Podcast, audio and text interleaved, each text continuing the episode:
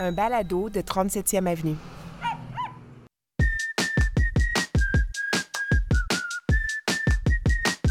Le dimanche 28 août 2022. Steve Prou avec vous pour ce huitième épisode du Balado de la culture médiatique. Un épisode spécial cette semaine où je vous propose toute une discussion avec le chroniqueur, l'auteur, éditeur et non moins polémiste Simon Jaudoin, dans laquelle il sera question notamment du fameux mot en haine.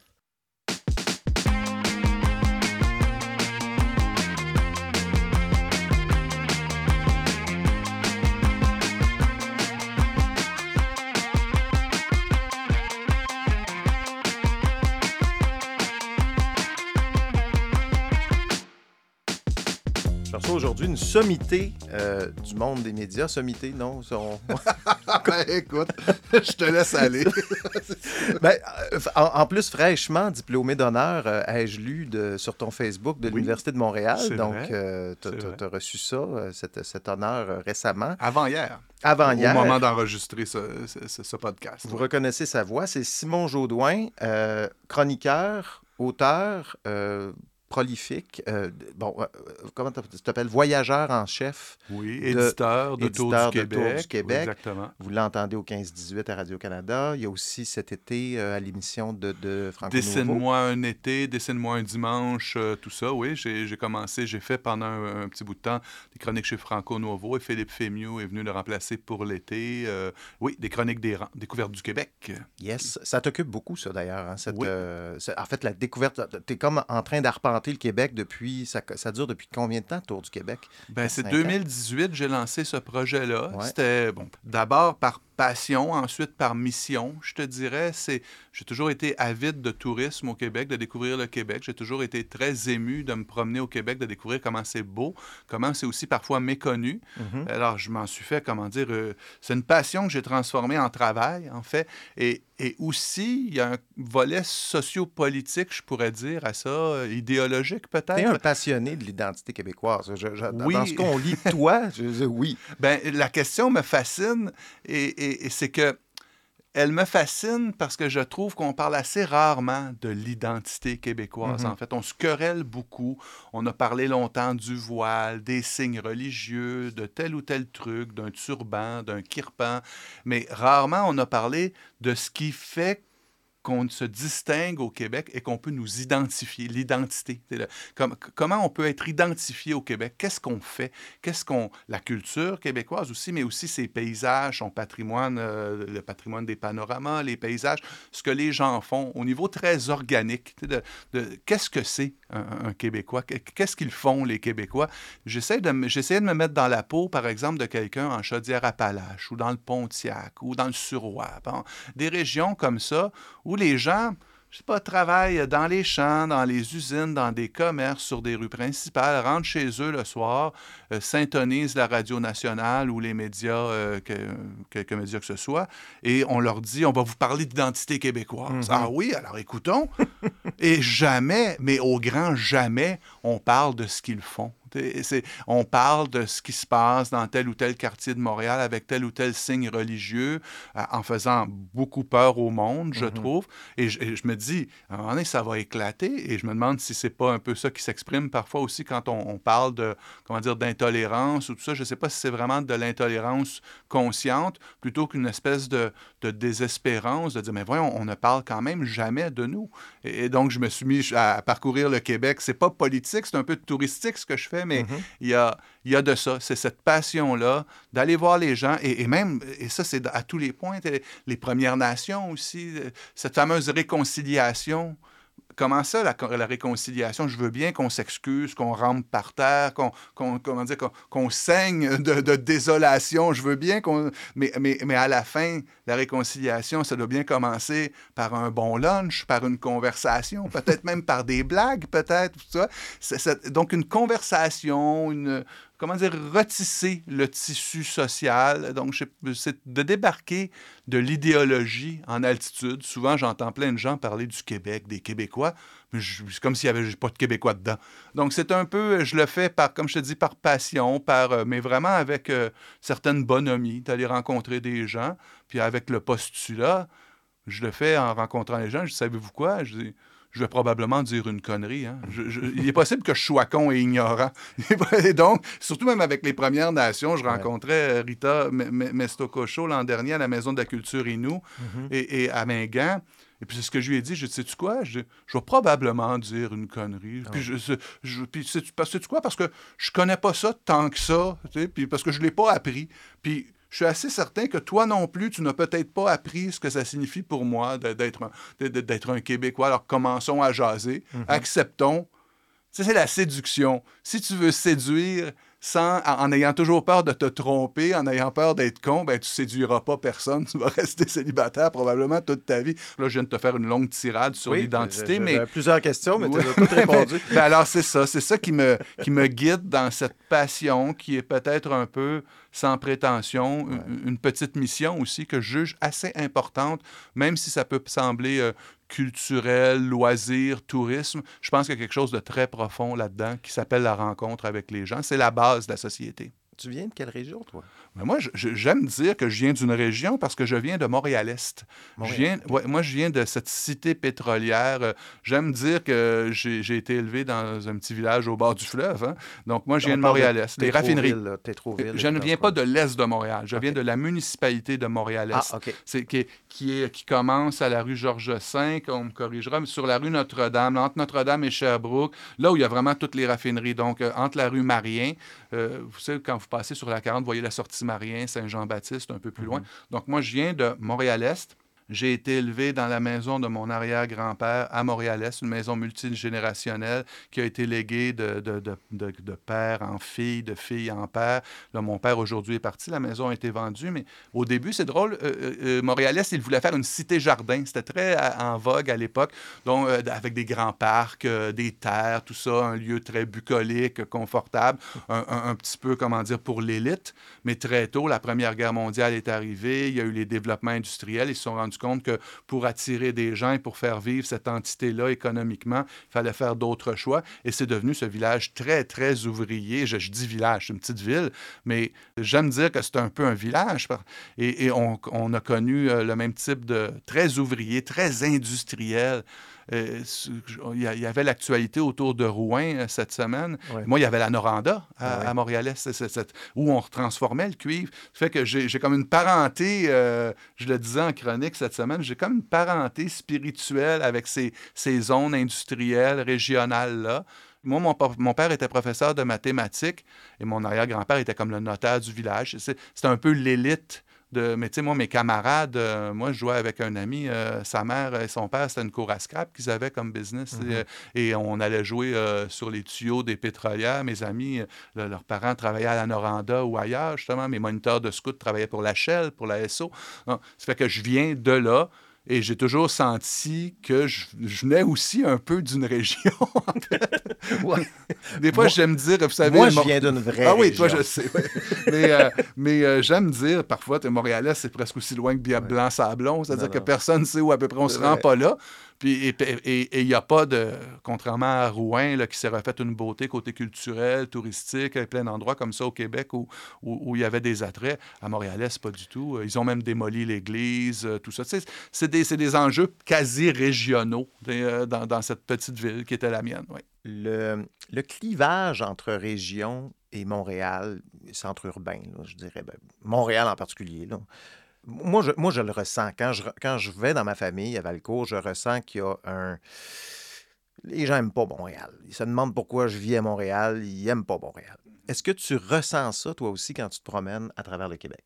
Euh, ça dépend. Euh, certains endroits, effectivement, ils ont trouvé euh, à certains égards les, Montréalais prétentieux. Il y, a, eu toujours, écoute, je pense même que c'était déjà dans, dans comment dire, dans les études euh, sur la société québécoise, c'est Montréal, la cosmopolite, la bilingue, mm-hmm. le fief des libéraux, alors, alors que le Québec, ben, c'était plus paysan. Il y a eu toujours eu ce clivage-là médiatiquement parlant, puisque c'est le domaine dans lequel je travaille et toi aussi, ça m'apparaît très, très clair, à tel point que euh, Montréal est le pôle de communicationnel de toute l'entité québécoise. Et je pense que ça, ça, génère beaucoup de vexation. Euh, l'information régionale, tout ça, c'est difficile, c'est pas, euh, c'est pas gagné il faut quand même le dire, on a beaucoup ri du concept de clic du plateau, qui est une grosse caricature de Radio X, Mhm. mais c'est quand même vrai qu'il suffit de quelques dizaines de recherchistes et de travailleurs des médias et, et de gens qui font des choix de sujets euh, à la radio nationale pour laquelle je travaille par ailleurs, et même dans les médias.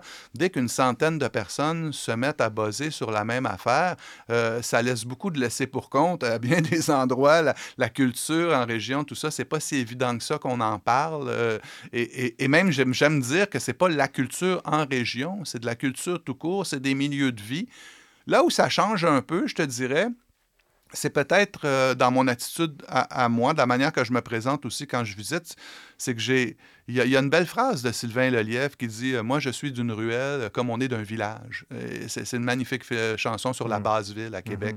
Et, et j'ai ce sentiment-là que de plus en plus, Montréal est peut-être moins une métropole qu'une collection de quartiers qui sont un peu organisés en villages. Moi, dans mon quartier, autour de la rue Castelnau, par exemple, en haut du marché Jean Talon, là, et il y a, il y a l'église, la garderie, la caisse pop. Bon, là, la caisse pop n'est plus là, mais en fait, le, le- le stand à cornet de crème à glace. Il y a une vie de quartier qui m'apparaît être un peu villageoise, de plus en plus.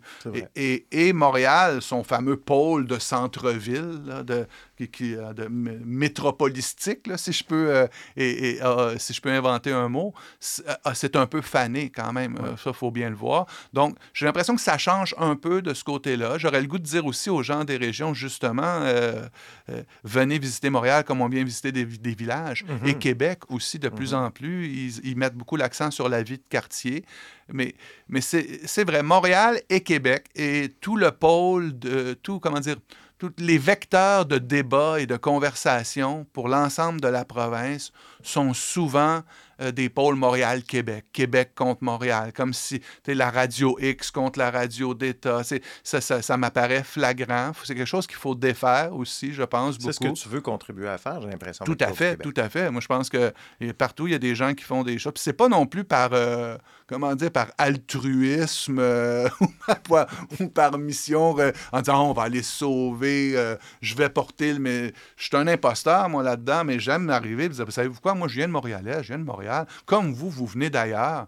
Parlons-nous, rencontrons-nous, voyons. Moi, mais moi, je suis sans cesse séduit par la beauté, le dynamisme, le fun que les gens ont partout au Québec. Et j'aimerais leur dire, ben écoutez, regarde, venez dans Villeray, vous allez avoir le, même genre de fun ou à Villeray, au Rosemont ou ailleurs. Et, c'est un peu ça. Oui, je contribue. En tout cas, j'espère, tu dis que je contribue, j'en suis touché. J'essaye de le faire, mais je pense que c'est quelque chose à défaire. Et c'est quand même pas normal. On regardait les statistiques médiatiques. Je pense que Influence Communication mesure ça beaucoup aussi. Euh, quand, quand on parle des régions, c'est quand ils ont un maire ultra coloré, comme à Saguenay. D'ailleurs, de- de- depuis qu'il n'est plus là, M. Tremblay, on entend à peu près plus plus parler. de Saguenay. Alors, dès, dès- dès qu'on a un personnage euh, qui sort, euh, comment dire, des De standards. de- de- Hérouville. Ouais, euh, oui.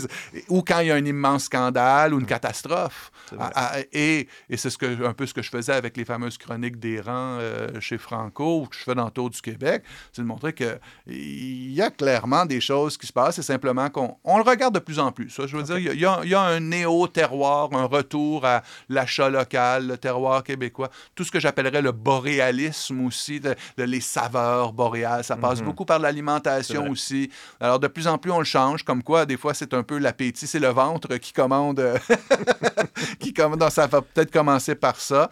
Mais c'est vrai qu'il y a eu ce clivage-là, Montréal. Et c'est vrai qu'il y a quand même. Je ne voudrais pas dire que c'est une clique, mais il y a quand même une force, je dirais, de médiatique et culturelle que lorsque des gens qui, sont, qui, viennent, qui émanent souvent de Montréal et comment dire, qui, qui, qui touchent l'ensemble du Québec. quoi. On s'est connus, nous, euh, au voir, Oui. euh, il y a quand même euh, un certain nombre d'années. Euh, à l'époque, moi, tu étais le gars du Bang Bang. Oui, qui oui, était, le magazine euh, Bang Bang, oui. Le magazine web. Il y a- déjà une version. Il y a eu une version papier. Quand ça a commencé, c'était un journal.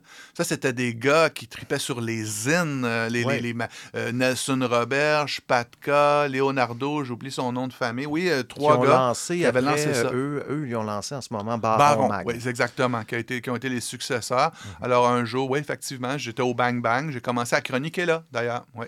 Puis, euh, bon, tu as vécu, tu as été le dernier rédacteur en chef du Voir. L'avant-dernier, mais ça, disons que la, la, dernière a, eu malheureusement la COVID qui est tombée dessus avant de pouvoir, euh, comment dire, faire ses, ses, armes et mettre tout en place. Mais oui, j'ai été, on pourrait dire, oui, j'ai été le dernier rédacteur en chef du Voir au sein de Mishmash Media.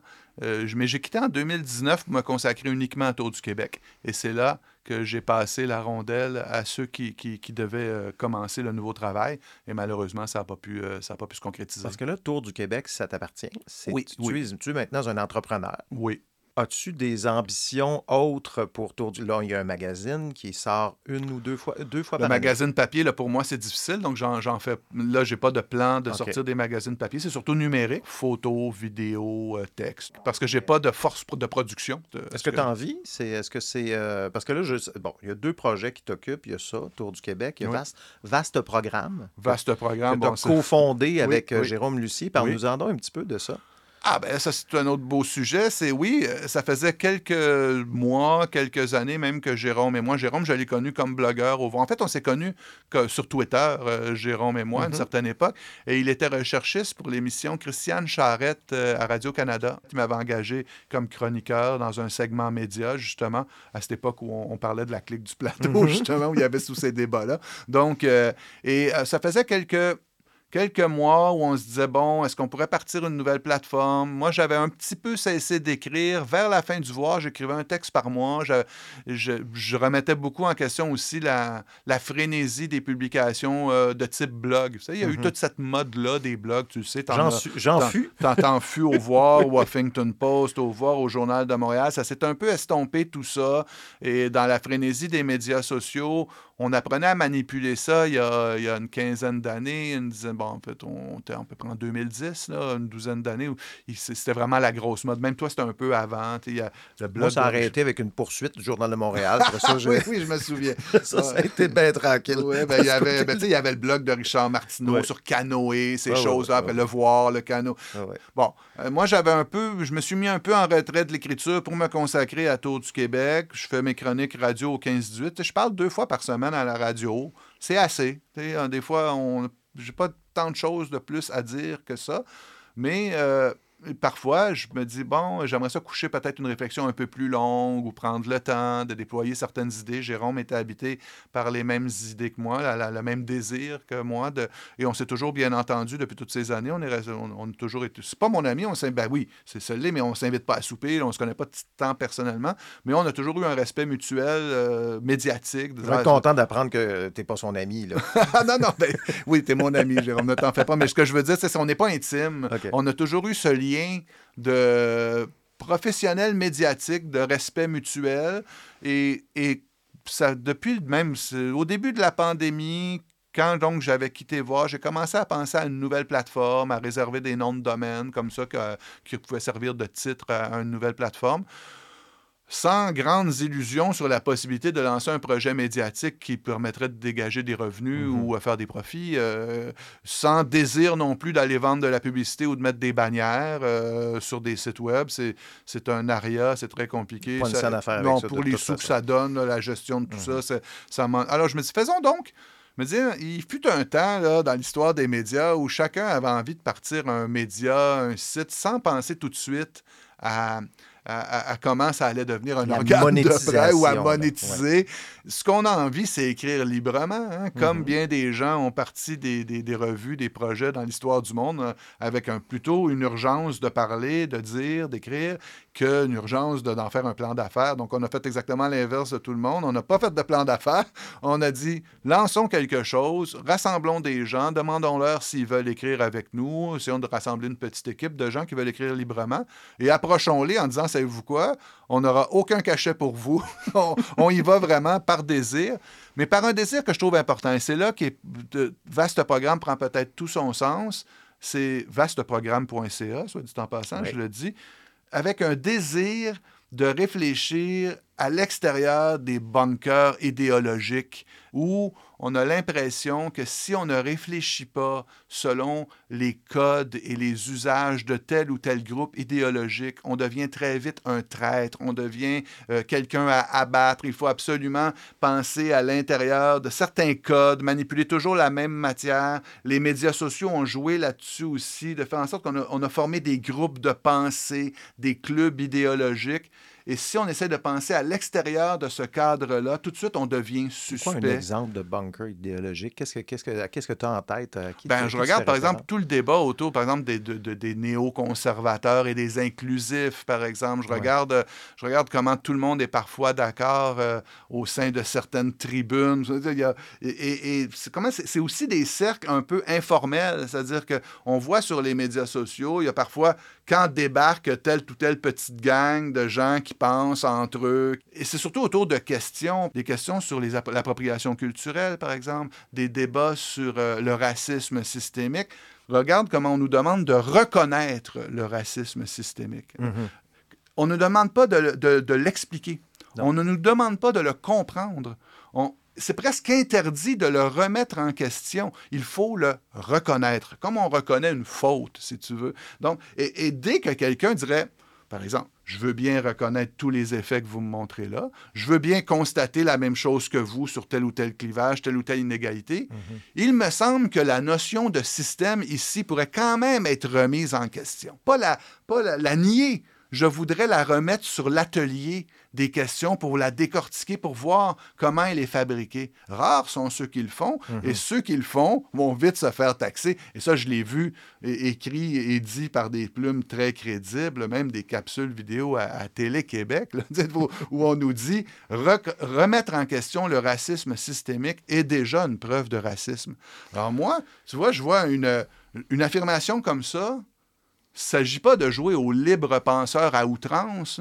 C'est vraiment, attendez, est-ce qu'on peut quand même remettre cette question-là sur l'établi, y réfléchir, voir comment elle est fabriquée et en discuter? Mais si tu fais ça, tu passes tout de suite pour quelqu'un qui voudrait nier le racisme lui-même si, si tant est que tu n'es pas, racisme, pas raciste. Donc, tu vois, c'est un exemple, mais il y en a plein d'autres. Et donc, on a voulu dire, parfait, on va réfléchir librement il y a quelque chose que j'ai vécu au voir et euh, à, certaines reprises, c'est de voir comment, quand tu prends cette attitude-là, tu peux vite être jeté par des gens qui t'étaient fidèles euh, quelques semaines ou quelques mois avant, fidèles, pas fidèles, mais avec qui tu avais des relations cordiales. Et, euh, dire, ben là, es-tu malade? Tu, remets en question tel principe. Tu vraiment carrément au, t'es plus mon ami, là, euh, quelque chose que je trouve quand même qui relève de la cour d'école, mais et, au sens des médias sociaux, je te retire mon lien d'amitié, mm-hmm. je, te retire de ma réseautique sociale à moi parce que tu as osé prendre telle ou telle position, ne serait-ce que pour l'essayer même. ce qui fait que ça, génère des sentiments de peur. Des, euh, il arrive parfois, je trouve, qu'on adopte des idées, ou en tout cas qu'on s'interdit d'enquêter sur certaines idées, non pas parce qu'on trouve qu'il est juste de le faire, mais parce qu'on a peur de le faire. Et ça, pour moi, c'est miner même l'exercice de la pensée, l'exercice du journalisme, l'exercice de la chronique. La, base même de mon travail, c'est de me permettre de réouvrir toutes les questions qui, à mon avis, ne seront jamais complètement fermées. Et si on s'interdit sur certains concepts de les remettre en question, non pas pour les détériorer, simplement pour y réfléchir. Eh bien, pour moi, c'est quelque chose qui est extrêmement dangereux. Et euh, Jérôme partageait exactement cette même pensée-là. Et les gens avec qui on travaille, euh, avec qu'on a invité à prendre part à, vaste programme, épousent aussi cette pensée-là. Est-ce qu'on peut penser comme ça librement, sans avoir peur de se faire traiter de méchant ou, ou même alors moi, ou même de perdre des amitiés. Ça a été lancé quand, ça? Ça a été lancé euh, l'automne dernier, oui, euh, à la fin de 2021. Est-ce qu'il commence à y avoir une sorte d'engouement, des gens qui vous proposent des textes? Est-ce que tu vois qu'il y a un mouvement qui se crée? Bien, on voit, oui, quand même. L'adhésion à l'infolettre est assez grande. Il y a eu certains textes qui ont eu beaucoup de succès. Euh, et, mais en même temps, on, ne, on, ne, mise pas une réflexion libre qui n'a aucun succès, est une bonne réflexion quand même pour nous. on a voulu retrouver aussi ce que c'était les médias sociaux avant tout ça, là, avant que ça devienne cette espèce de pagaille actuelle dont on pourra parler si tu veux, mais espèce de phénomène de masse. Euh, à l'époque, t'en étais. moi, je me rappelle d'avoir commencé euh, à, à, tâter un peu de la plume et du blog sur un lieu qui s'appelait la Tribu du Verbe. C'était. Oh mon Dieu, tu, tu, te rappelles de ça? Hein? C'était des gars de CIBL, euh, Bob Laboyeur, euh, des, des gars de CIBL qui avaient lancé. C'est les mêmes qui avaient lancé le l'opération Destituons Patapouf là, pour Jean Charest. Tournant des années 2000, j'ai l'impression de te parler de l'âge de bois du web québécois. Non, non, non, je m'en souviens, c'est lointain, mais oui, je me souviens, Jean, Jean Charest, Nitloun. Euh, oui, oui, tout ça. Bon, là, et il y avait ce côté, et même en France, aux États-Unis, en Europe, c'était très fort ce mouvement, le, la première promesse du web, qui était on va pouvoir se partir des tribunes et parler sans crainte d'être assommé par euh, les pouvoirs médiatiques. Parler librement. Les blogs, là, dans la première vague oui, de blogs. vous savez, il y avait le blog roll à côté, on appelait ça. on mettait le lien vers les blogs de nos amis euh, qu'on lisait et on se, ils se répondaient dans les commentaires. C'était ça, les, les, premiers médias sociaux. Il y avait quelque chose là-dedans où, où il y avait un blog, je me rappelle, c'était un, chauffeur de taxi de nuit aussi. Euh, entre, euh, oui, oui, oui, taxi, de la nuit. Taxi, la nuit, ça Des, des, gens comme ça qui, sortaient un peu de nulle part, qui se mettaient à écrire avec quelque chose d'inspirant là-dedans, avec quelque chose de beau. Ben, il y, avait eu, euh, celui qui fait aujourd'hui du financement de start-up, comment est-ce qu'il s'appelle, le, le, le... Frogs and the, Frog and ah, ben Oui, ben oui, lui, il a été à Twitter aussi. oui, tout à fait. Je son, son nom m'échappe, mais... Carl, Sylvain Carl. oui, oui, oui, exactement. Et, toute cette mouvance-là, pré-médias sociaux de masse, là, qui est l'ère qu'on vit en ce moment, mm-hmm. où, euh, où là, il y, a une immense vedettariat qui s'est dessiné autour de tout ça, puis des, des polémiques sociales incroyables. qui, et à mon avis, le véhicule n'était pas destiné pour ça.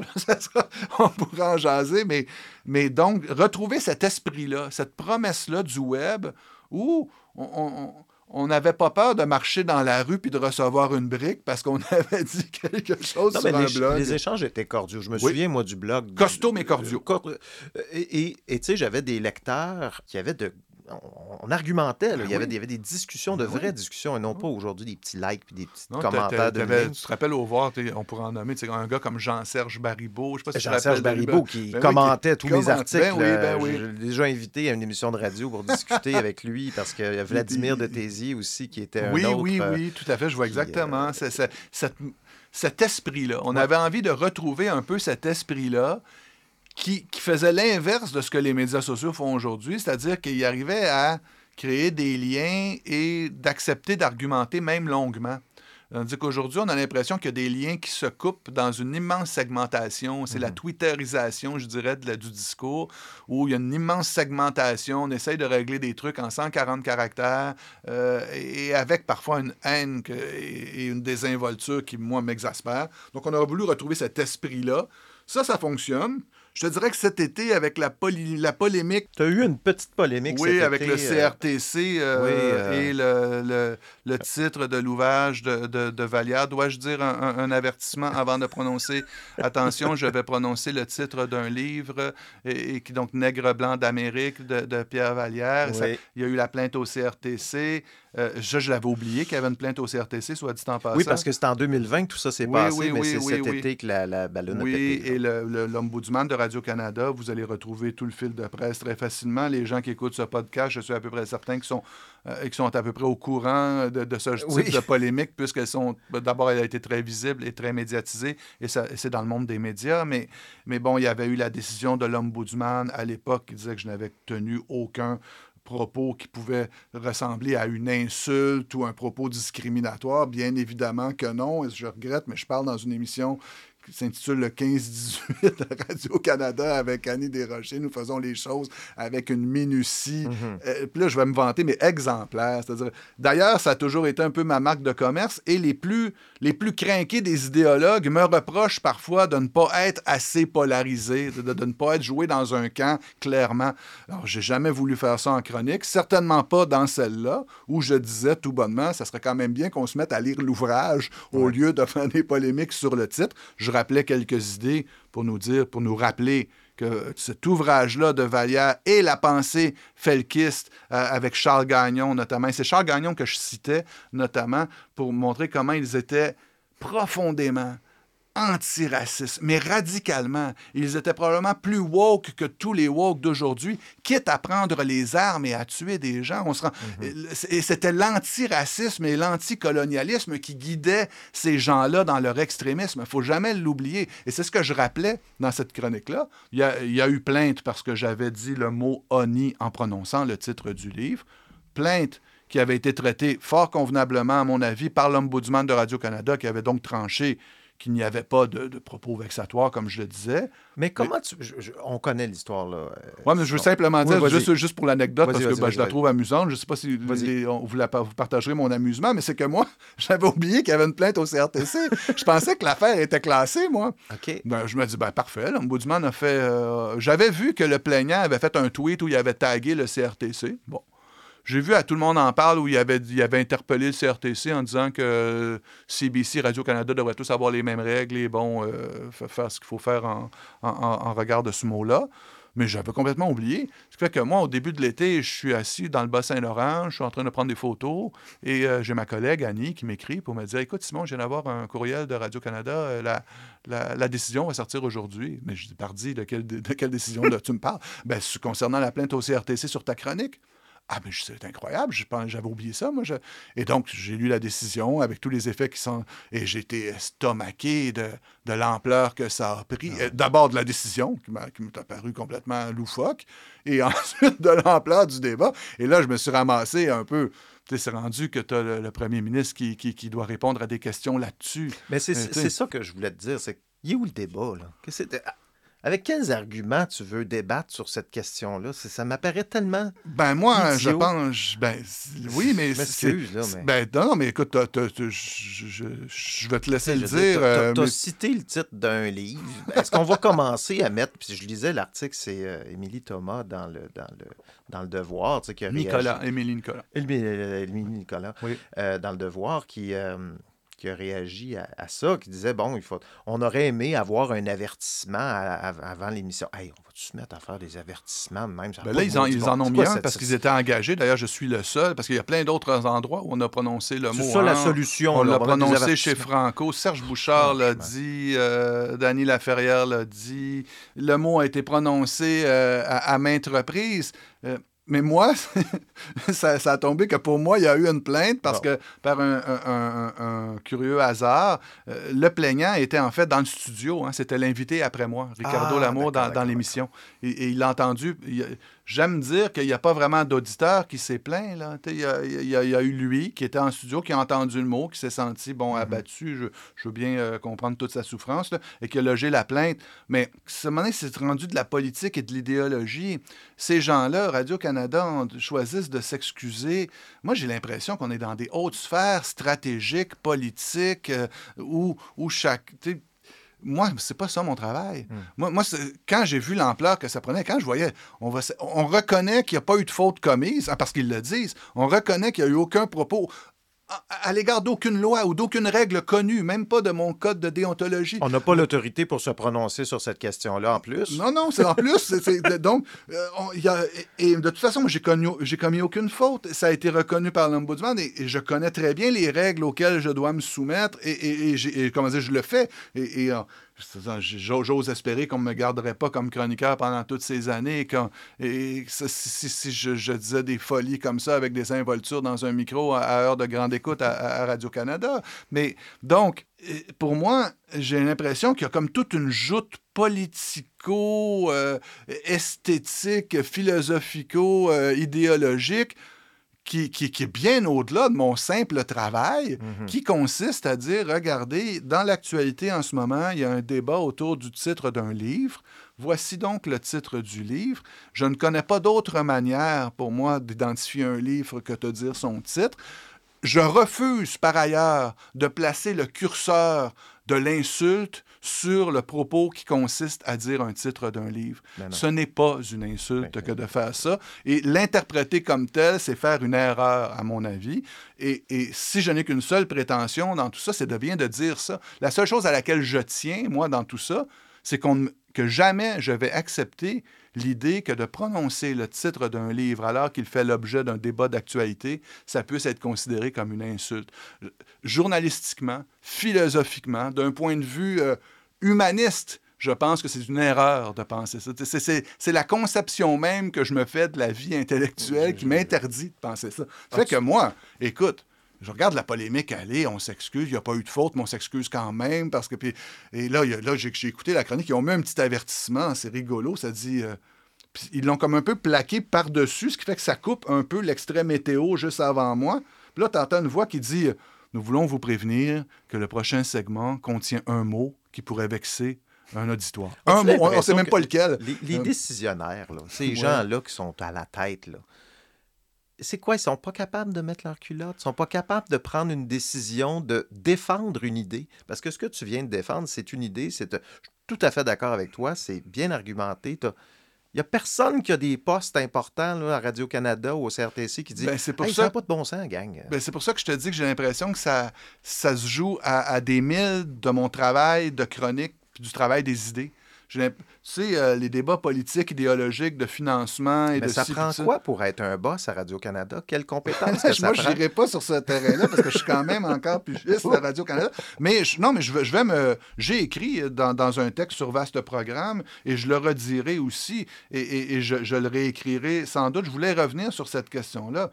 Moi, je suis capable de dire que la direction de Radio-Canada, dans ce... Dans ce dans, ce dossier-là, dans ce dossier-là, a fait une erreur que je trouve regrettable et même fâcheuse. Et, et, jusqu'à un certain point inadmissible. Ils vont quand même le porter en appel. Ils l'ont quand même porté en appel. Donc, j'ai comme l'impression qu'on a voulu sauver... Il y a aussi de la relation... il y a des aspects de leur travail à eux qui, moi, ne me concernent pas les relations publiques, euh, les, toutes ces joutes politiques-là avec les bureaux de grands officiers, de hauts fonctionnaires, de normes, de ci, de ça. Moi, c'est pas ça mon travail. Alors, je comprends que c'est le leur. Je, je, trouve bien regrettable que ça soit rendu là. Je voudrais absolument pas être à leur place parce que probablement que j'aurais euh, j'aurais eu beaucoup de difficultés à rester en place au sein d'un comité de direction qui aurait, qui, aurait voulu euh, mettre en place une décision, une, décision comme celle-là. À tout le moins, ils vont la contester. Mais là, après ça, ce que je me demande, c'est qu'est-ce qui vous reste comme arme d'aller contester une décision pour laquelle vous êtes déjà excusé? Euh, il y a un principe juridique. À ben, partir du moment où tu admets qu'il y a eu une faute, tu admets, donc que tu as commis la faute, donc qu'est-ce que tu vas aller contester non, je pense que ce qui est en question en ce moment, c'est le rôle du CRTC, parce que le CRTC a mis On s'excuse, mais c'était pas à vous de nous dire vous excuser, on est, capable de le faire tout seul. Mais là, il va falloir se pencher sur le rôle du CRTC, parce que là, il y a plusieurs questions. Euh, on parlait de financement des médias, on parlait de toutes sortes d'affaires que tout à, coup, on se demande qui va prendre ces décisions-là. les fameuses choses de Facebook, devrait-il donner des redevances aux, médias? bon, Est-ce que c'est le CRTC qui décide de ça? Et bon, il y a une redéfinition du rôle du CRTC. C'est plus simplement allouer des ondes hertziennes à des, à des stations de radio. puis il y a des chocs idéologiques auxquels je trouve des, des, des, plaques tectoniques idéologiques qui bougent en ce moment, j'en suis très conscient. Il y a des. il faut, faut, bien comprendre qu'il y a des, des, gens qui se sentent heurtés de diverses manières pour diverses raisons, pour des questions, euh, des questions ethniques, des questions langagières, des questions l'égalité les, entre les sexes, toutes ces choses-là. Là. Bon, je pense que des plaques tectoniques qui bougent avec un réel mouvement. C'est-à-dire, je ne veux pas remettre les souffrances et les vexations et sous-jacentes à tout ça. Je ne nie pas que ça se passe et je ne nie pas que ça peut être justifié à bien des égards. Simplement qu'un organisme comme le CRTC se fasse un acteur, devrait gérer les tuyaux et voir il y a une phrase de Benjamin Constant qui, qui, dit euh, Contentez-vous de dire ce qui est juste, nous nous contenterons, on va s'arranger avec ce qui est bien. Mhm. Donc, moi, le bien, le mal, c'est pas à eux de, qui, s'occupent de la, des questions que ce soit juste. Et, nous, euh, par euh, liberté éditoriale, par liberté de travail, nous verrons ce qui est bien ou non. Je pense que ce que j'ai fait, c'était bien de le faire. On est quand même pas mal plusieurs à l'avoir dit aussi. Je refuse de placer le curseur, comme je te dis, de la faute, et certainement pas de la faute morale là. Et, et c'est ça qui est regrettable, c'est que là, on rentre dans le champ de la morale. On dit ce que vous avez fait, c'est mal. Hmm. C'est pas. D'ailleurs, c'est même un peu écrit en toutes lettres. Ce n'est pas injuste. Hmm. C'est mal. C'est mal. Et, et, et, là, moi, j'ai un grand souci avec ça. et, Mais tu as, tout à fait raison. Et quand on tombe là-dedans, c'est ce que j'écrivais un peu dans mon texte, en ce moment, il y a deux choses que je trouve importantes. Radio-Canada, ce n'est pas un média d'État, hein, c'est un service public. C'est très différent. C'est bien de le dire parce que les gens pensent que c'est un média d'État. Ben justement, c'est là le deuxième volet de mon affaire. Avec l'ambiance autour du travail journalistique, quand on voit les camionneurs euh, à Ottawa qui manifestent, je n'ai pas le goût de dire les camionneurs, je vais dire les manifestants ou les crinqués qui mhm. manifestent, parce que je trouve, les grands intellectuels. Je trouve ça odieux de le dire pour les camionneurs, mais il y a des gens qui ont des très bonnes raisons de vouloir manifester, pas de problème. mais euh, quand on voit la manière qu'est traité le travail journalistique, quand on voit l'ambiance euh, où on nous taxe si facilement d'être complices du pouvoir, d'être des servants idéologiques, au, profit de, tel ou tel parti. Je trouve que ça, ça nous fait très mal ben quand on embarque là-dedans. Un CRTC commence à nous dire ce qui est bien ou ce qui est mal, euh, comment ben, tu veux Je, trouve qu'ils auraient... Et, d'ailleurs, c'est ce qu'ils disent, ils disent il faut tenir compte du contexte social. Alors moi, j'aimerais bien qu'on m'explique comment on interprète le contexte social, puisque si on s'assoit 12 dans une pièce, nous aurons sans doute 12 versions euh, différentes du contexte social. Tu as le tien, j'ai le mien.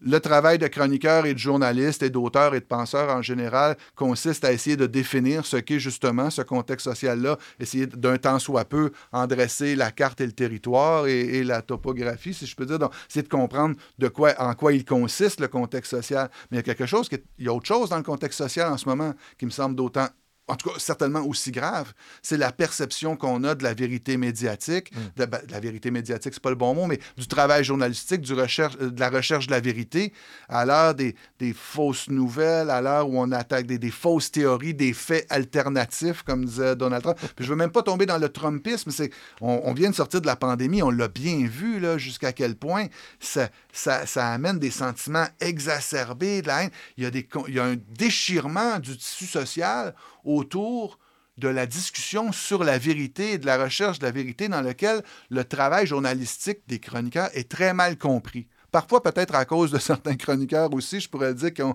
Mais, somme toute, le CRTC aurait dû être gardien de ça, je trouve. Ça Il est en tout cas certainement plus gardien de ça que des conceptions morales sur le racisme et la diversité et tout ça. Mhm. C'est pas sa job, ça. Mais d'être le gardien du contexte social, de la transmission, de la liberté d'expression, de la communication. Je trouve qu'ils auraient dû choisir ça, contexte social pour contexte social. En tout cas, moi, si j'avais été à leur place, c'est ça que j'aurais choisi. Parlons un peu de l'industrie des médias. Ouais, C'était ma deuxième question. Non, mais euh, euh, est-ce que tu as l'impression qu'on est en train de vivre une nouvelle ère? Puis où est-ce qu'on s'en va avec, disons, l'industrie médiatique au Québec? Là, tu vois ça comment, toi, dans les, dans les prochaines années? Aïe, aïe, ça, ça, Une grande question, hein, ça? Aïe, aïe, oui. Ben, D'abord, oui, clairement, dans une nouvelle ère. Euh, dans, euh, bon, peut-être pas assez de. on a parlé de, de, de, bon, toute cette cancel culture, puis tout ce, ce, truc-là, c'est les médias sociaux. mais ça, tu vois, ça, chaque époque a eu sa cancel culture. tu sais, euh, moi, bon, je dis un petit mot là-dessus. Bon, moi, moi, ça. Oui, ça... Vraiment, je, parle de l'industrie. Oui, oui. Ben, ben, juste pour te dire, moi, ça me tarabuste aussi, toutes ces histoires de, de, de cancel culture, de bien-pensance, de tout ça. Je ne suis pas joueur là-dedans. Je veux juste rappeler qu'à une certaine époque, sais, en mai 68, et euh, avec des groupes comme Action Directe en France, la bande Abadère, ici, c'était le, FLQ, les Black Panthers. À une certaine époque, moi, je, je te dirais, ils m'agacent fortement. Je suis souvent en complet désaccord avec eux je pense que c'est quand même assez sage, somme toute, comme, euh, comme contestation. Je veux dire, euh, il, y a des gens à une certaine époque, euh, pour le même genre d'idée, il n'y a pas si longtemps, hein, à la fin des années 60, mm-hmm. posaient des bombes et faisaient des enlèvements, mm-hmm. ah et, partout à travers le monde. Là. Donc, et, pour des idéaux qui ressemblent un peu à ceux pour lesquels on, discute, sur lesquels on discute aujourd'hui. Donc ça, il y aura toujours ces ça, c'est des chocs sociaux. C'est ça. Donc, les, médias sont un peu, c'est un peu transversal. Si tu veux, il y aura toujours des conflits sociaux, des mouvements sociaux. Puis les médias, ben, traversent les époques là-dedans. Donc, je pense pas que les woke ou toutes ces questions-là définissent euh, en, particulièrement la nouvelle ère médiatique. Euh, c'est certainement des nouvelles idées qui se greffent. Ce qui définit la nouvelle ère médiatique, c'est euh, beaucoup plus, comment dire, opérationnel et économique, à mon avis. On dira ce qu'on voudra, mais quand il faisait des sondages de lectorat, bien avant mon arrivée, dans les mm-hmm. années 90, on demandait aux gens pourquoi vous prenez le magazine, le journal Voir, hein, pour les annonces classées. La réponse, c'était pour les annonces classées. et ça, et, et- et- Trouver puis en tout respect pour Ah tous les gens qui écrivaient des, des- des- des magnifiques chroniques sur le cinéma hongro- hongrois, là, euh, euh, c'était pour le- les annonces classées qu'on prenait, et le calendrier cinéma, et le calendrier spectacle. J'aime dire que le voir était le web avant le web de la génération X. Mhm. Il remplissait ces missions-là qui étaient autres que le contenu, sans dénaturer par ailleurs la valeur du contenu. Non, non, Évidemment, vous ne me verrez jamais dire ça, je, je vais le défendre. Et même ceux, je défendrai les contenus de tous ceux qui ont écrit là, même ceux qui auront pu m'agacer, même ceux qui peut-être aujourd'hui avec qui je suis plus tellement ami ou quoi que ce soit. Ça, c'est pas important. Mais c'était important parce que c'était un véhicule de contenu, évidemment. C'est- c'est- ça fait partie de la vie des idées, ça fait partie du, du beat d'une ville. Mais qu'est-ce qui permettait à ce véhicule-là de rouler puis d'embarquer du monde sur le pouce comme ça, dans un voyage comme ça, dans un périple? Ben, c'était, il y avait, un- il y avait du gaz. Les petites annonces, la publicité, la publicité nationale. Rappelle-toi comment il y avait des pages complètes de Absolute Vodka, de, c'est quoi le, ce American Apparel? Ah autres oui, toujours la- scandale la avec la pitoune, dernière la- page. Il y avait toujours pitoune. une fille. Bon, Oui, euh, oui. je peux te raconter une petite histoire comme ça. Je sais pas, je suis lié par la confidentialité, mais ça fait tellement longtemps. Euh, Il y avait un, il y avait un spectacle qui s'appelait Danse à 10 d'un- chorégraphe euh, dans ça. Celui qui fait beaucoup avec des nus. J'oublie son nom. le- il était très- les chorégraphes. oui, oui, il était très en vogue, peu importe. Ils ont fait un, ils avaient fait la, c'est Tristan Malavoie-Racine qui avait commandé la, la première page. Ils, ils étaient allés dans un bar de danseuses euh, juste à côté du bureau du voir. Puis, bon, euh, euh, malheureusement, il y a, pas malheureusement, mais il y a, il y a un sein qui paraissait donc de, de la, de la la fille qui posait pour la première page, et c'était autour d'un poteau, là, quand même comme dans un, club de danseurs, et il y a un sein qui était visible, et ça avait fait un peu un certain émoi, parce que il, disons, il y a des propriétaires de bibliothèques scolaires ou de pharmacies qui trouvaient que, bon, là, tu sais, euh, euh, parce que c'était quand même visible, hein, le voir. Puis, tu rappelles-toi, c'était dans tout le métro Ah oui, aussi, oui, oui. c'était dans les stations de métro, tout ça. et, et le- et le gars d'American Apparel avait appelé en maudit parce qu'il disait Là, là, vous m'empêchez toujours de mettre des totons, mais moi aussi, je veux en mettre d'abord si vous en mettez en première page. Oh my God. Alors une petite joke comme ça. euh, American Apparel. et- American et depuis- Apparel et, le voir ne et- sont plus dans oui. ce, de ce monde. mais tu vois, il y a ça. Quand, quand on a fermé le papier, j'ai rencontré une amie dans le métro euh, Ouais. le, le jour même, puis qui me disait Écoute, euh, ah, tu dois être triste. tout ça. Je, je- je- je suis triste, mais résigné. Parce que. Puis là, j'ai dit Regarde autour de toi, dans le métro, dans un wagon de métro. Hein, regarde ce que les gens regardent. tu sais. Dans le Et cellulaire. tous, tous, tous regardaient leur cellulaire dans le wagon. Et ceux qui ne regardaient pas le cellulaire regardaient rien. Euh, Et, et, et il fut un moment où le voir, ben, c'était ça. Tu le prenais dans le métro, tu le sortais le jeudi, et tu le prenais pour, multi- pour plein de choses. Et les revenus d'annonces classées, c'était immense. Si tu voulais quoi que ce soit que tu voulais faire à Montréal, que ce soit un festival, un show, même une course automobile, tu faisais un show dans un bar, le Café Campus prenait toujours une demi-page. Ah oui. Mais maintenant, où sont transférés, et c'est là que je trouve, là j'ai peut-être parlé longuement puis badiné un peu, mais où sont transférées ces fonctions-là, autres que de contenu hein, de- de- du média? Et ça, c'est vrai pas, pour- pas, pas, pas que pour le voir, là. Tout le relationnel, d'annonces classées. Où est le capteur d'attention? En fait, c'est ça. C'est que le voir, c'était le capteur d'attention. C'était ça qui faisait que tu le prenais, il y avait la première page. Pourquoi tu- Il captait ton attention? C'est l'économie de l'attention. Elle est où maintenant? Eh bien, elle est dans, dans les médias sociaux et ils ont une machine hallucinante de pouvoir. Et c'est là que tout a été transféré. Euh, à annonce personnelle, hein, j'aimerais rencontrer fille euh, 24 ans, homme euh, 26 ans, je t'ai croisé dans le métro cette semaine, j'aimerais te revoir. Tout ça se passe sur les médias sociaux. Tinder. Agence de Tinder, agence de rencontre, annonce classée. Et d'ailleurs, ceux qui ont eu beaucoup de succès, c'est tous ceux qui ont, qui ont réussi à s'approprier ces fonctions-là. Euh, Marketplace, Kijiji, tout euh, ça, ouais. Kijiji. Ce qui fait que tout le relationnel entre les humains, autre que de lire un très bon article, hein, Mhm. s'est déplacé sur ces machines-là. Donc, ils ont repris ces fonctions-là. C'est pour ça que je suis pas d'accord, moi, quand euh, je vois certains penseurs des médias, mais ils ont raison. Ils, ils peuvent le penser. Quand on dit qu'ils ont volé la publicité ou ils, ont, ils volent les contenus des médias, les médias sociaux, les géants du web ont comme volé leur contenu puis ont volé leur publicité. Euh, euh, je suis pas d'accord avec ça. Les médias ont volontairement mis des liens vers leur contenu sur les médias sociaux. Ce qu'ils ont volé, c'est l'attention. Mais ils l'ont pas volé. Ils l'ont, ils ont réussi à, Améliorer l'expérience. ils ont, ils ont réussi, ouais, améliorer ou on pourrait, on se questionner sur l'amélioration du son, mais en tout cas, c'est autrement plus puissant et efficace de voir comment c'est rendu le truc.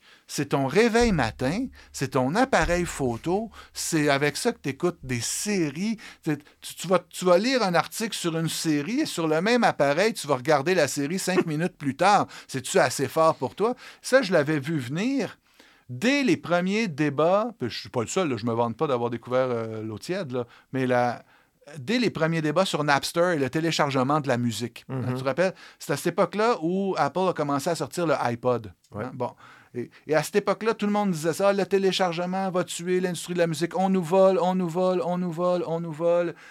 Et je me disais, ben, c'est fort intéressant, mais pendant ce temps-là, il y avait une petite compagnie qui était en chute libre avec ses ordinateurs, qui était Apple, mm-hmm. qui a vu ça. Et qu'est-ce qu'ils ont réussi à faire? Ils ont réussi avec un seul appareil à remplacer le disquaire, le distributeur. Ils ont même réussi à imposer leurs appareils dans les studios de musique. C'est comme je te disais, comme je te disais que quelqu'un possédait à la fois les presses d'imprimerie, les salles de rédaction, ben, pas les salles de rédaction, mais les presses d'imprimerie, le kiosque à journaux, les camions pour les transporter, tout ça, et comment dire, euh, transmis dans un seul organe, une seule compagnie, dans, dans un seul véhicule. Regarde, ces dernières années, Apple, c'est devenu une compagnie de contenu. Ben, tout à fait. D'ailleurs, eux, même, il y a plein de médias qui ont fait des, des, des, deals avec euh, des ententes avec Facebook ou Apple News, en espérant grappiller quelques ben petits sous. Ou ben, il y a peut-être des ententes euh, qui sont intéressantes pour eux. Mais à la fin, ce que ça fait, je ne veux pas critiquer le fait qu'on fasse des ententes ou non, mais il faut bien se rendre compte comment on a et là, c'est des monopoles mondiaux. C'est que là, c'est plus juste le voir à Montréal avec ses petites annonces classées, là, puis qu'à un moment donné, on trouvait que le voir, c'était un empire parce qu'il y avait sept journaux, un à Saguenay, puis un à Trois-Rivières. Bon. Puis, c'est, pas, c'est même pas québécois, là. Tu sais, ça n'a ça, rien à voir. C'est des, mécanismes mondiaux qui permettent d'accumuler des données. Ils sont si efficaces qu'ils sont capables de prévoir ton comportement et de l'influencer. Parce que la fin de l'histoire, c'est ça. Et, c'est qu'on est capable de voir ce qui t'intéresse, de te présenter particulièrement ce qui t'intéresse. En termes de masse média, de médias de masse, c'est ça qui se passe. Et, et, là, on a rendu la publicité beaucoup plus efficace. Ce qui fait qu'aujourd'hui, ben non, les annonceurs ne vont plus mettre une affiche dans le métro en espérant que tu daignes la regarder en sortant du wagon ou dans le voir. Ils vont la mettre sur ces médias-là où vraiment on est capable de cibler de manière très précise, de prévoir ton comportement et de faire une conversion rapide vers un geste d'achat. Mhm. Et c'est ça qui est l'immense mutation qui est en train de, de se produire. Celle-là et le fait que, veut, veut pas, tout ça génère tellement de contenu et de conversation et de contenu que je trouve que ça, comment dire, ça, ça amoindrit l'effet de rareté de l'information. C'est-à-dire qu'aujourd'hui, on ne cherche plus de l'information, on la trie. On, est tellement en train de toujours trier est-ce qu'une information est bonne, mais on est, c'est une vague d'informations incroyable parce que tous ces acteurs publicitaires-là se sont transformés en, producteurs de contenu. Il n'y a, a, pas une marque aujourd'hui qui n'a pas un magazine, qui n'a pas une vidéo, qui a une vidéo, qui n'a pas un film. C'est mon métier depuis 11 ans. Ben oui, ben je sais, et, le, mien aussi. Donc, ce qui fait, ce qui fait qu'aujourd'hui, on est dans une mer de contenu, ce qui fait que ça dévalorise un peu, je crois, l'information au, sens où avant c'était rare, il fallait la chercher. Je me rappelle que toi-même, tu avais écrit un texte de blog, donc je me souviens à une époque où tu, parlais de, à une époque où ton professeur te demandait de chercher quelque chose dans le dictionnaire, et après avoir fait l'effort de le chercher dans tel ou tel... Oui, oui, oui. Tu t'en rappelais. Oui, Parce que tu avais commis un geste pour chercher quelque chose qui te semblait précieux, parce que c'était rare. Aujourd'hui, tu es bombardé. Tu es obligé de... es obligé de... On retient plus rien. On, ne retient plus rien. Non, puis tu dois trier. Oui tu dois. Puis c'est que j'ai lu ça? Déjà, je me rappelle plus qui a dit ça. Oui, il me semble que j'ai lu ça une fois. Tu fais qu'on tombe dans une espèce d'appareil de rumeur. C'est presque un radio-trottoir. Ah oui, un tel a dit ça. oui, qui, quoi, où, comment? C'était un auteur, je me souviens plus c'était qui, mais qui disait qu'on était devenu des crêpes. On, connaît un paquet de choses sur un paquet de sujets, mais la profondeur de tout ça est très, très mince. Ben, c'est une belle métaphore. C'est vrai. Fait que la mutation, elle est là.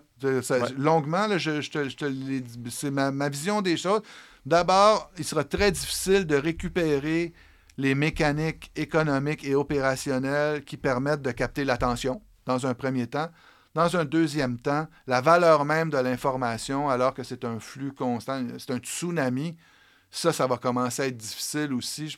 Et, Il y a Étienne Klein dans une belle capsule sur Brut où il parle de la nuance. Et, il dit que là, il y a une mutation justement parce qu'à un certain moment donné, on avait l'impression que l'information était rare et qu'aujourd'hui, bien, il dit que le cerveau humain n'est, probablement pas euh, construit pour traiter autant d'informations. Hmm. Ce qui fait en sorte que tu es appelé à ne pas perdre de la nuance. Parce que tu dois agir rapidement, comme si tu voulais te prévenir, te, te défendre contre une attaque d'informations. Ça fait que sommairement, tu dois les classer. C'est bon, c'est mauvais, c'est mauvais, c'est bon. Tout ça en deux minutes, sans même avoir le temps d'aller lire plus profondément qu'est-ce qui se cache derrière tout ça. Ça, il y a une mutation qui est majeure. Donc, quand tu me parles de nouvelle ère des médias, elle est là. Du côté des idées, de la valeur des idées, de leur quantité, qui sont plus, il y a plus de quantité que de qualité. Je ne dis pas qu'il n'y a pas d'idées de qualité, mais on n'a pas le temps de chercher les idées de qualité, de les approfondir. Mhm. Et aussi cette mécanique-là d'attention, de captage d'attention, que les médias, on peut se constituer en OSBL, on peut faire tout ce qu'on veut, on peut demander des subventions, tout ça, mais le principal combat, comment arriverons-nous à nous distinguer dans cette chasse à l'information où nous jouons avec des tire-poids alors qu'eux ont des tanks, des missiles, des vaisseaux, des, des, des, des, soucoupes volantes. Ça, je trouve le combat est très difficile. faut pas lâcher, mais c'est un enjeu. J'aimerais qu'on passe au questionnaire de proue. Je t'invite à, mettre tes écouteurs parce qu'il va y avoir des extraits. Questionnaire de proue. Le questionnaire de proue.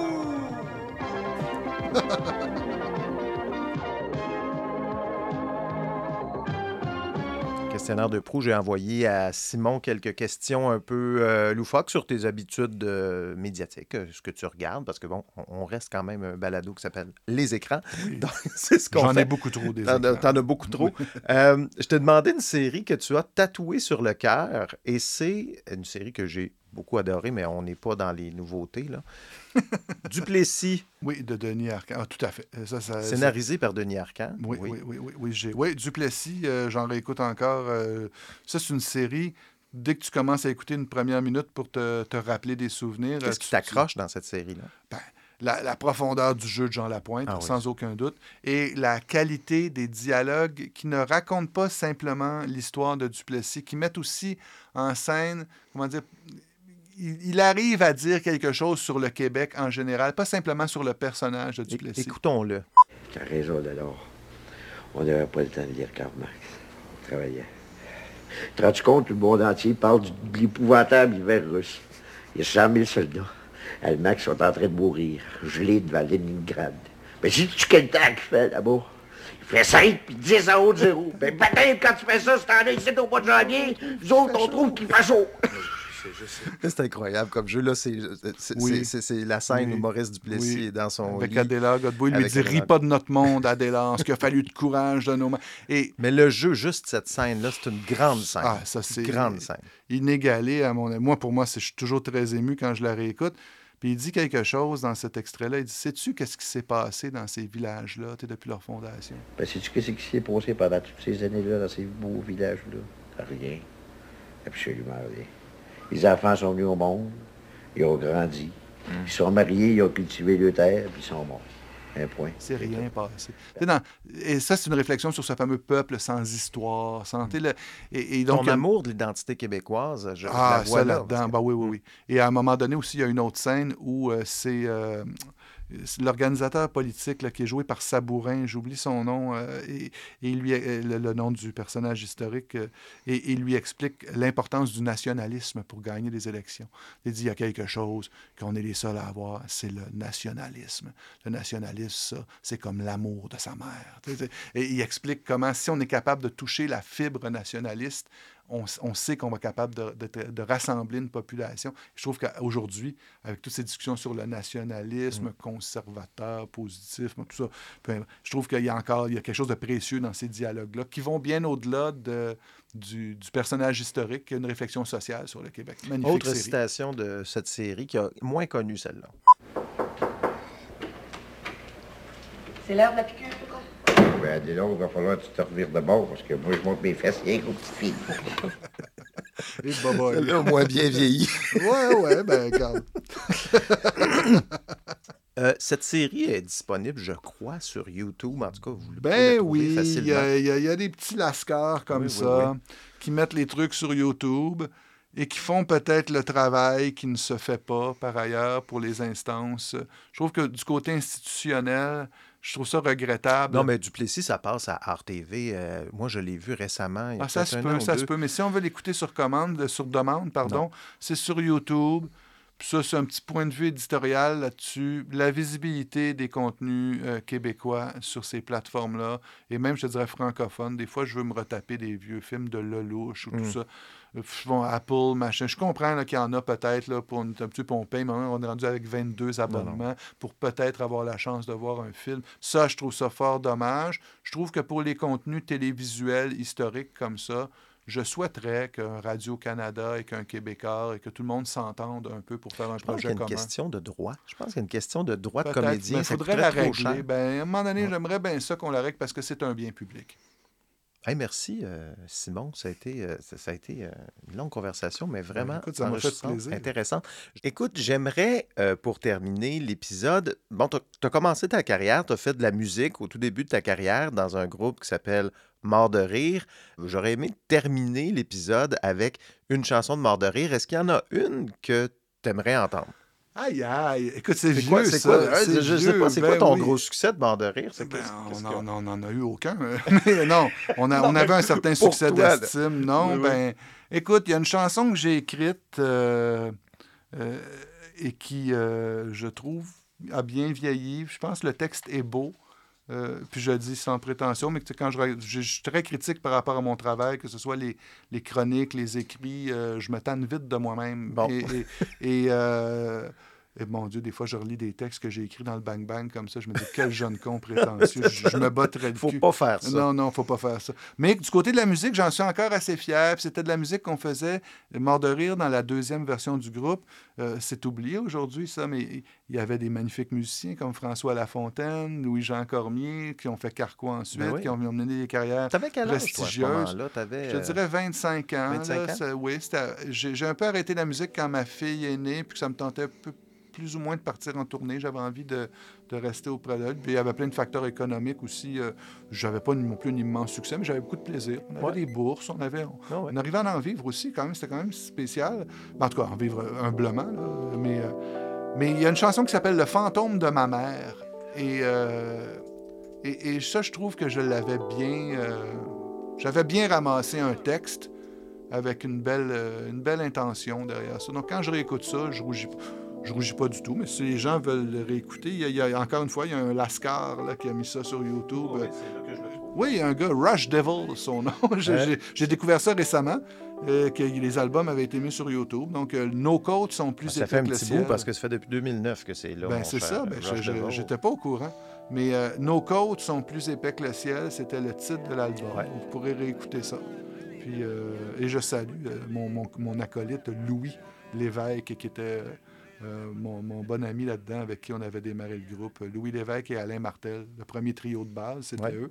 D'ailleurs, on va souper ça, tout bientôt ensemble. Donc, Bon. je, les- je vous invite pour un barbecue, les gars. Puis Ben, voyez-vous, écoute- on va enfin passer à la radio. On va se laisser sur le fantôme de ma mère C'est cool. par mort de rire de Simon Jodin. Merci Simon, ça Hey, fait je t'en plaisir. prie, c'est moi qui te remercie, Steve. Le fantôme de ma mère n'a pas la vie facile, ni la mort difficile. Il est comme un cadavre exquis qui cherche à quoi ça rime la vie. Le fantôme de ma mère n'aime pas son cercueil, ni les recueils de poésie. Il se sauve loin des vers et des odeurs de cimetière. Je m'endors dessous mon oreiller. J'en suis maintenant réduit à dormir, réveillé, ouais, car le fantôme de ma mère ne vient pas quand on l'appelle. Il ne croit pas à ça, toutes ces affaires-là qui font tourner les tables. Il est à peine capable de marcher. Le fantôme de ma mère, bien qu'étant très fragile, n'est pas un imbécile. Dans l'ombre, il se faufile sans jamais faire la file, par en arrière. Il est au premier rang pour me faire sursauter.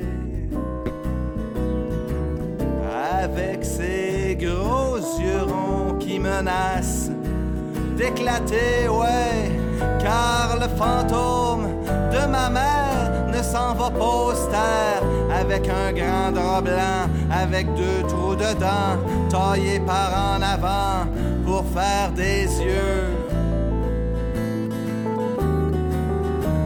Le fantôme de ma mère, il s'en contre-crise bien car il ne voit plus rien, pas plus qu'il ne comprend ou ne sent ou n'entend comme avant, comme dans le temps. Il s'en va invisible à l'abri des mensonges